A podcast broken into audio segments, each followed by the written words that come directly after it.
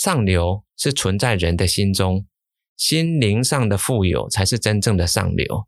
他说：“吼，清道夫跟拾荒的人，他们心灵的富有程度，甚至比有钱人还要高。”哇塞！我一听完，我就当场流泪，我就一直哭，一直哭，一直哭，我人生就改变了。哇！小强，你哭，小强哭了，给小强递个面子一下。欢迎来到阅读 Reality。翻开书本来就该是件轻松自在的事情，阅读没有低消，想读多少就读多少。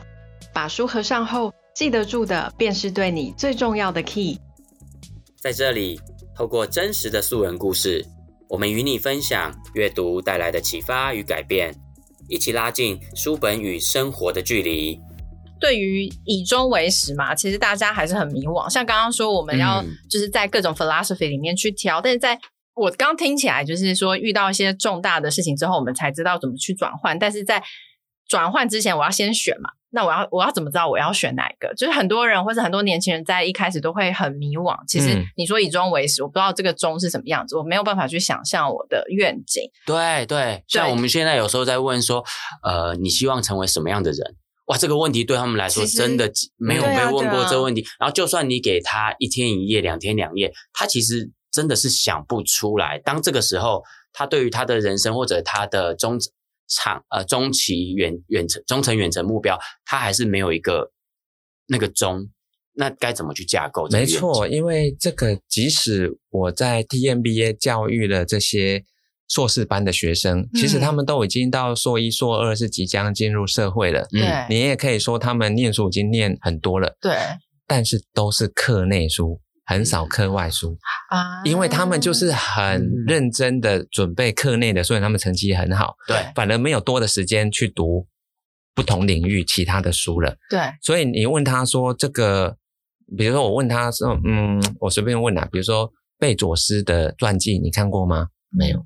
嗯，那 Netflix 你每天在那里看 Netflix，那 Netflix 创办人海斯汀的传记你看过吗？没有，都没有。嗯，所以他们只是在。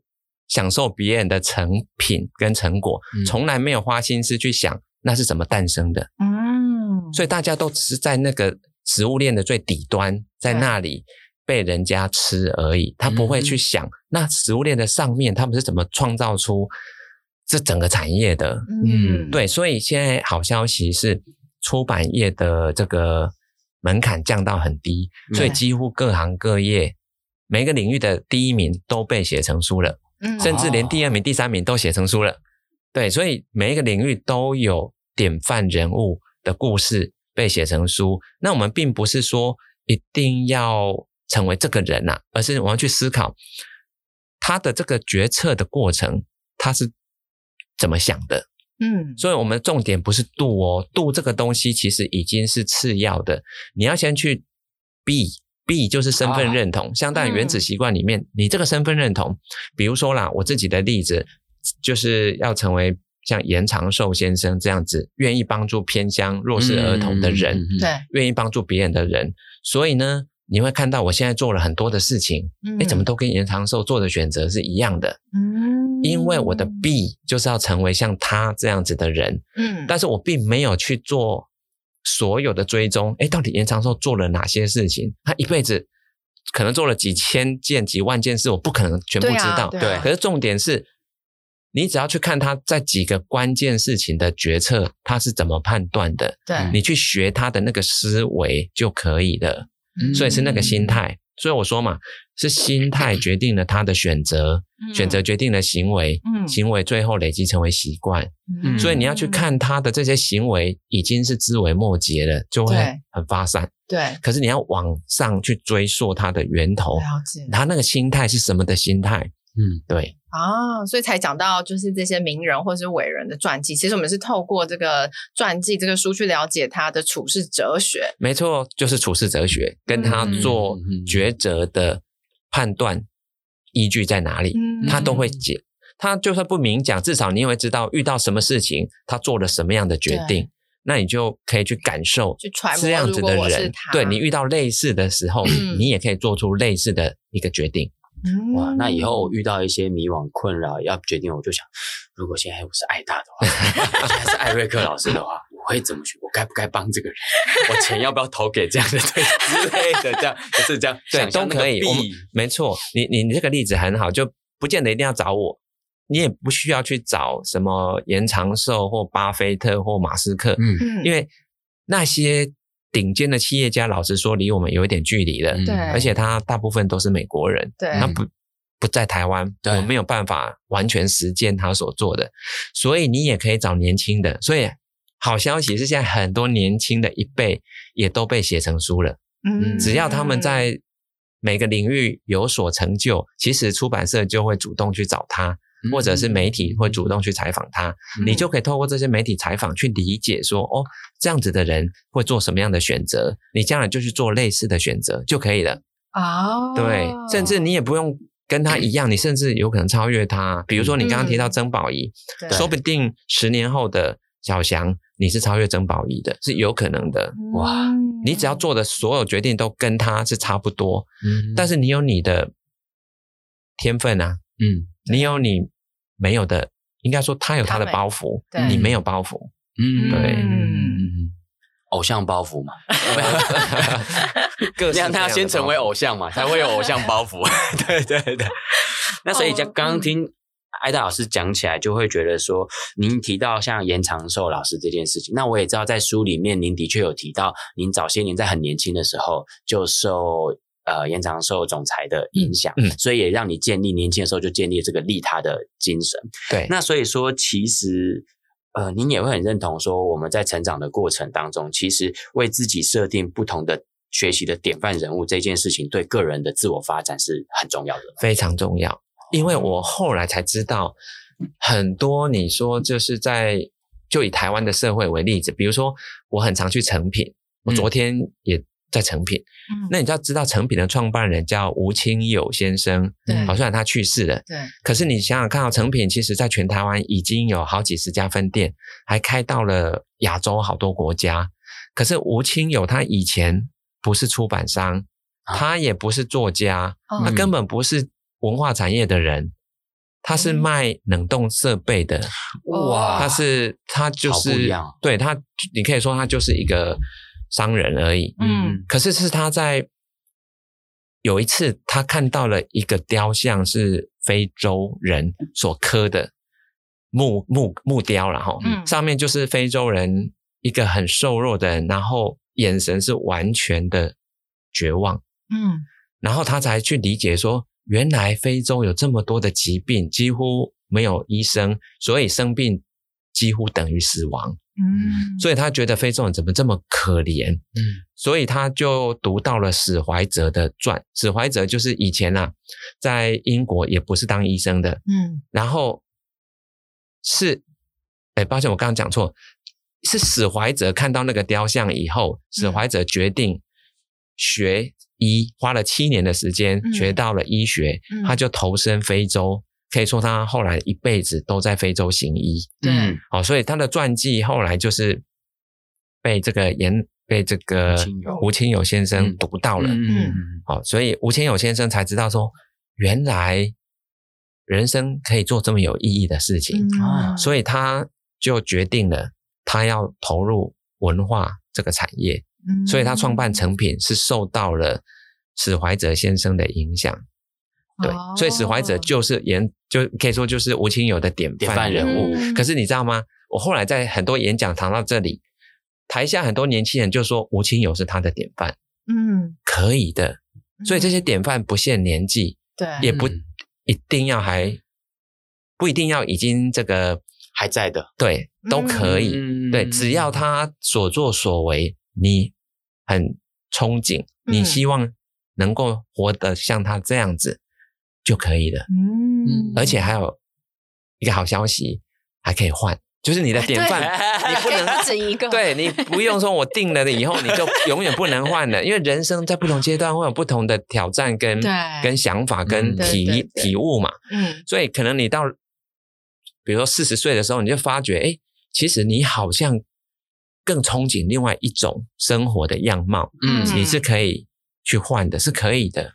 啊，嗯、因为我真的觉得找典范人物这件事情很重要。我觉得学校啊，或者是教育，就是。机构应该要更强调这件事情，因为从我们就是以前大家都当过很多年的学生以来，我觉得至少我啦，没有人跟我强调就是伟人传记啊、名人传记或者找典范是一件非常重要的事情。所以，身为学生，你会觉得对未来很迷茫，你不能想象出的社会是什么样子，或是过往在往后的人生是什么样子。那也因此，你就会觉得很迷茫。以终为始，那个终到底是什么终？我不知道，没错。可是我觉得学校跟教育，或是家庭教育。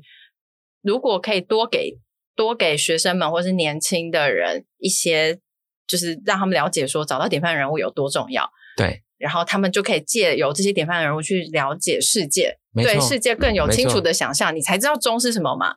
那我觉得还有一个方法，就譬如说像是实习，多了解各种产业，我觉得这是一个方法。那我今天就是学到，就是找典范人物其实也是没错，所以其实，在你其实也不是教育界的的错，或者他们的缺失，嗯，是因为你教育一定得在学生这个循序渐进的学习历程里面，在他既有的在往上去堆叠嘛，所以他一定是顺向的，对，所以这样子的 这样子的方法，你就很难用逆向的方法，以终为始去打造这些孩子的人生，对，不容易。嗯，所以我们在学校考试，你还是段考一段一段来考嘛。你国中念完才可以念高中嘛，高中念完才可以念大学，因为他天生就是顺向的体质的。对，所以势必就会陷入这一种，你只能顺着时间一步一步往前走。嗯，所以学生他们就不知道原来是可以逆着时间倒着走的，对对，你就觉得被推着走。我这个阶段完之后，国中、高中、高中、大学，大学之后研究所，你觉得你是被一个既定好的 milestone 推着走的，没错，你根本就不知道你为何这样子走。没错，所以教育体制现在感觉都是 push 用推的，嗯，能推孩子到多远多高，我们就尽量给力气嘛，对不对？对。可事实上。我后来就是写《内在原因》这本书，你就知道我用的方法都是用拉的，用破。对你要从终点，对，直接让孩子看到一个终点是他所向往、所憧憬的。我告诉你，从此你不用给他任何奖励跟激励，他都会对不吃不睡都会想要成为那样子的人。比如说。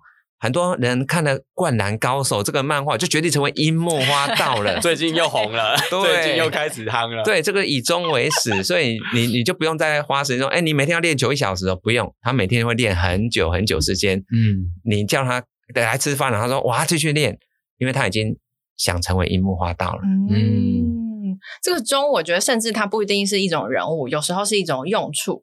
像呃，以前我们在念地理历史考试，因为都会考填空题啊，多少地地什么一九多少年啊，对对对，然后谁谁谁，然后就有那个填空题。可是你在背的时候，你都不知道为什么，那你也不会把历史或地理当成一种故事来享受嘛？对。是到我记得我是很印象深刻，我到出社会，我一开始是当业务，当国外的业务，然后有招待国外来的客人，然后。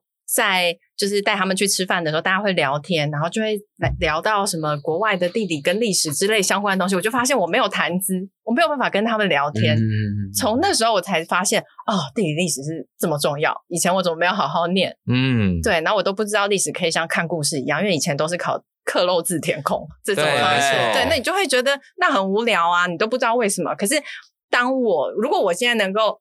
像我现在已经有对于就是哦，地理历史其实是可以跟别人聊天的谈资的这个理解的时候，我再回去念地理历史课本，我就会更带劲，你知道吗？我就会知道，OK，我可以好好的把这些故事串起来，以后跟别人聊天可以用。没错。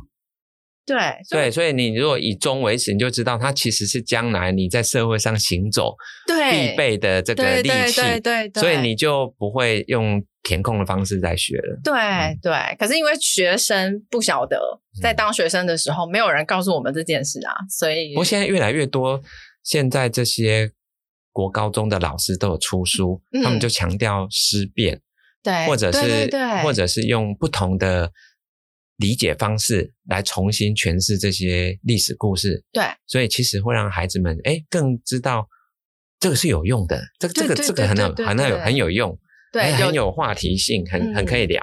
对，有进步，有进步，跟我们那时候年代不一样。像现在有很多，像我一些国外朋友也说，他们在国外学历史的时候，譬如说学到希特勒，他们老师都会问他说，如果就是教完了一些背景知识，然后他们的考试题目说是说，如果你是希特勒，你会做出怎样不一样的决定？哦，这样子就很好玩啊。没错，没错，没错。对对，所以我觉得，我觉得这些真的是，如果有年轻的听众听到这里，我觉得。就是也真的很建议他们去看一些典范人物的书，对，或者是一些纪录片之类的。对，对，其实读书只是一种形式啦。对，如果你可以从像 Netflix 有一些影集、影集或者一些纪录片，你就可以去了解一些典范人物。其实你不是一定非得看书，嗯，不是一定要，嗯嗯嗯，或者有些杂志专访也可以啦。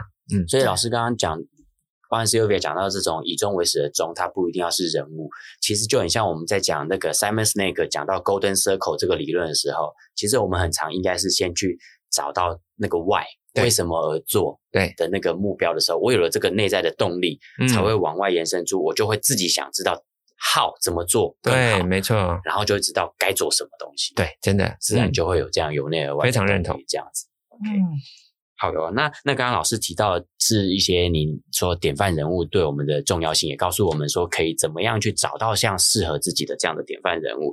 那像在这个我们的书啊的封面上面，在原理的封面上面就会写到一个副标，就是九个设定，活出最好的人生版本。那我想要问一下艾黛老师，对您来说啊，最好的人生版本是一个什么样的样子？那当您设定了这样的人生版本的时候，也有没有遇过就是家人或身边朋友的阻力？对，一些阻力。那遇到这些阻力，遇到这些挑战的时候，你是怎么去突破的？对，其实这是两个问题，一个是对你来说最好的人生，OK OK 是什么样的样子？OK，其实我在念大学的时候啊，嗯、因为我是运气很好，考到理工科那一年的第三志愿是台大资讯管理。嗯，可是你知道我们那一辈都是家长。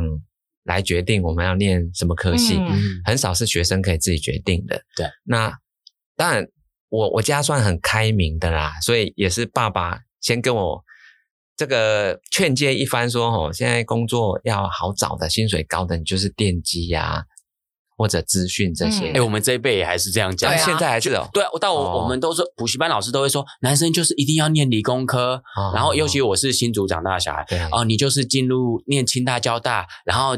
进入竹科变科技新贵，然后娶老婆生年薪百万，娶老婆生小孩，生为新族人，死为新族鬼。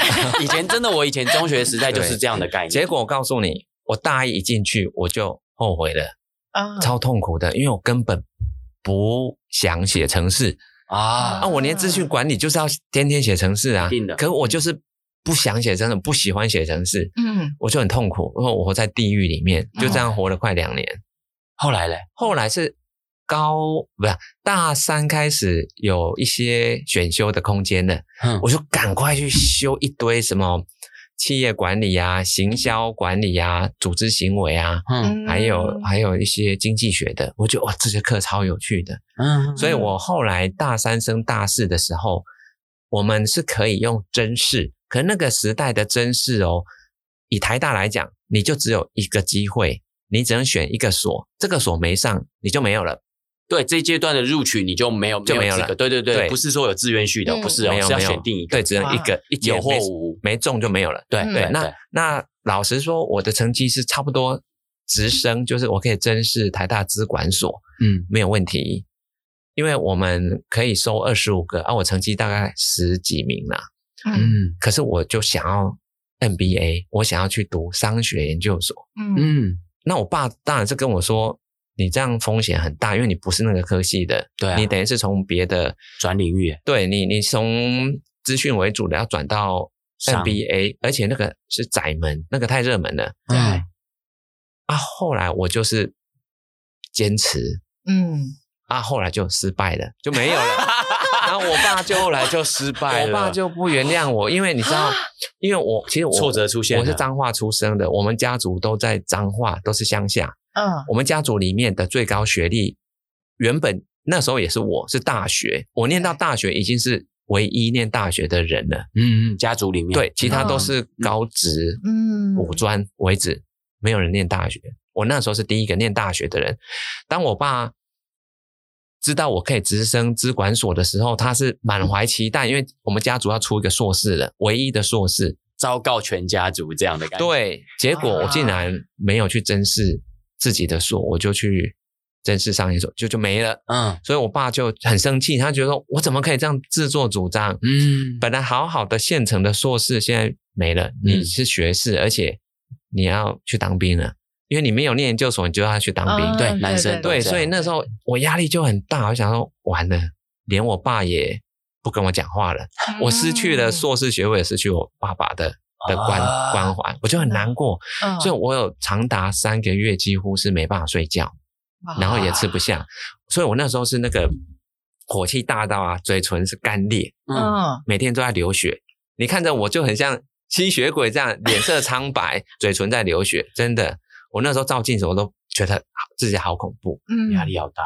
然后我后来突然想到，哎，资管系的谢清家教授，他那个时候是乳癌，应该是三期，所以抗癌这件事情大家都一直在关注他，嗯，因为他那时候很瘦弱，然后都只能喝精力汤，嗯，但是呢，我就想，诶，他有抗癌的经验，那我来求助于他看看好了。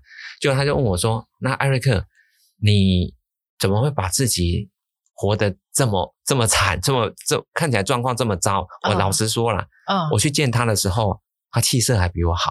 哦，他气色其实当然是不好，可是跟我比，气色比我好。天哪！所以我就说，其实因为我心里憧憬，就是希望能够将来啦，就是有好的工作、好的薪水，进入上流社会，嗯，让家人都可以过得很好。然后他就说：“好，你脑中形成一个未来理想生活的景象。”嗯，我就说好了。他就说里面有什么？我说就是太太、小孩跟我可以在草地上悠闲过着。快乐的日子，嗯，他就问我说：“那这个场景里面的你，是不是一定要台大商研所毕业才可以？”哇，我就说好像好像不用啊。问得真好，我就懂了。重点是下一句，你你知道他说什么吗？他说：“上流是存在人的心中，心灵上的富有才是真正的上流。”他说：“吼。”清道夫跟拾荒的人，他们心灵的富有程度，甚至比有钱人还要高。哇塞！我一听完，我就当场流泪，我就一直哭，一直哭，一直哭，我人生就改变了。哇！小强哭，小强哭了。好，给小强递个面子一下。嗯，好。所以其实就是人生，我是三个月没办法吃，没办法睡，陷入这个困境，我人生才改变的。所以你不要。逃避困境，困境是让你可以重生的机会。嗯、你没有困境，你就不可能重生，你只会循着原来的惯性，就一路，你可以说就随波逐流，一直这样子流下去了。对，对，就你知道吗？当我人生改变了以后，我就发觉原来。谢其家教授，他其实只是跟我谈三十分钟，诶，我就被他救了。嗯，我就发觉其实人是可以救人的啊，所以生命是可以影响生命的。所以我后来你看到我现在在做的事情，其实就是在做谢其家做的事情。我告诉你，那个时候是一九九七年，那是二十六年前了。哦，他现在还活着，嗯，活得很好。嗯，对，因为他帮助很多人。嗯，对，是有福报的。嗯，我看小翔已经真的泪崩了，可能没办法继续讲话了。老师也是，艾戴老师讲到这一段，感觉就是很历历在目，因为这个真的是他人生这么谷底的时候，嗯，老师愿意这样子花三十分钟跟他聊，然后，对啊，我刚刚艾大在讲这段，艾艾大的眼光也眼眶也是整个是红的，也是湿润的，呃，不像你把眼泪滴在纸上，对啊，就觉得。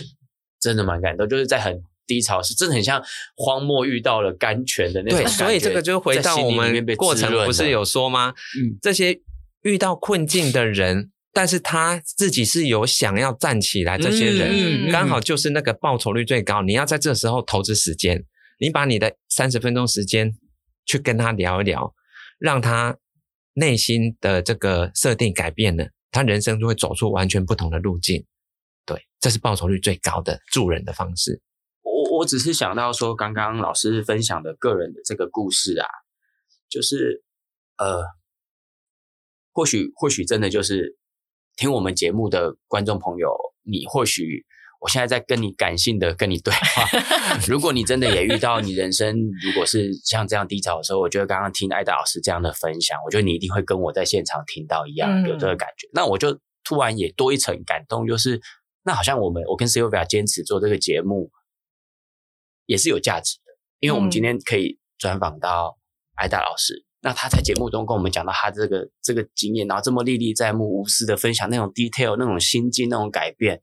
那我觉得，如果我们因为这样的自媒体、这样的环境、科技支持放大，去帮助更多的人，我觉得真的很有价值诶。嗯，就是很有价值啊，非常有价值。对啊，对啊，就是觉得做这个节目，好像我们等到这一刻能够去放大某一些东西，我觉得真的就很有价值。可以，如果可以改变任何一个听众，让你在最低潮的时候找到一些希望跟力量的话，我觉得真的很感动。对，所以其实这个就是我们。不是有探讨到为什么有些节目它的窜升速度、窜红速度那么快？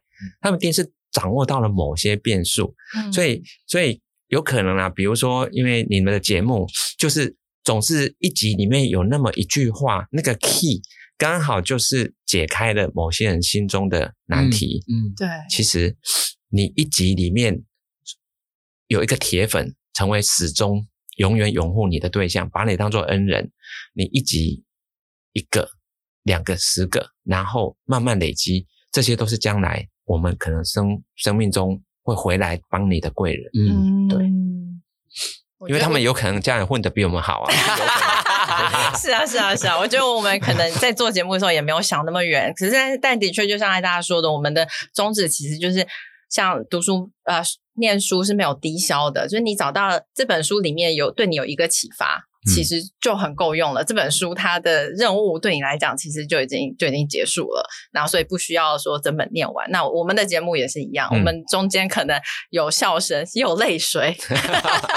但但是如果中间这一集能给大家一些启发，嗯、我们这一集其实就是非常值得。其实艾达老师他在书里面也有提到一个我们印象很深刻的点，我跟 Sylvia 一直对这句很有印象，就是呃记得住的哦，你阅读过的，嗯、记得住的。就会成为你的知识，那记不住的就会内化成你的气质。没错，哇超有气质的。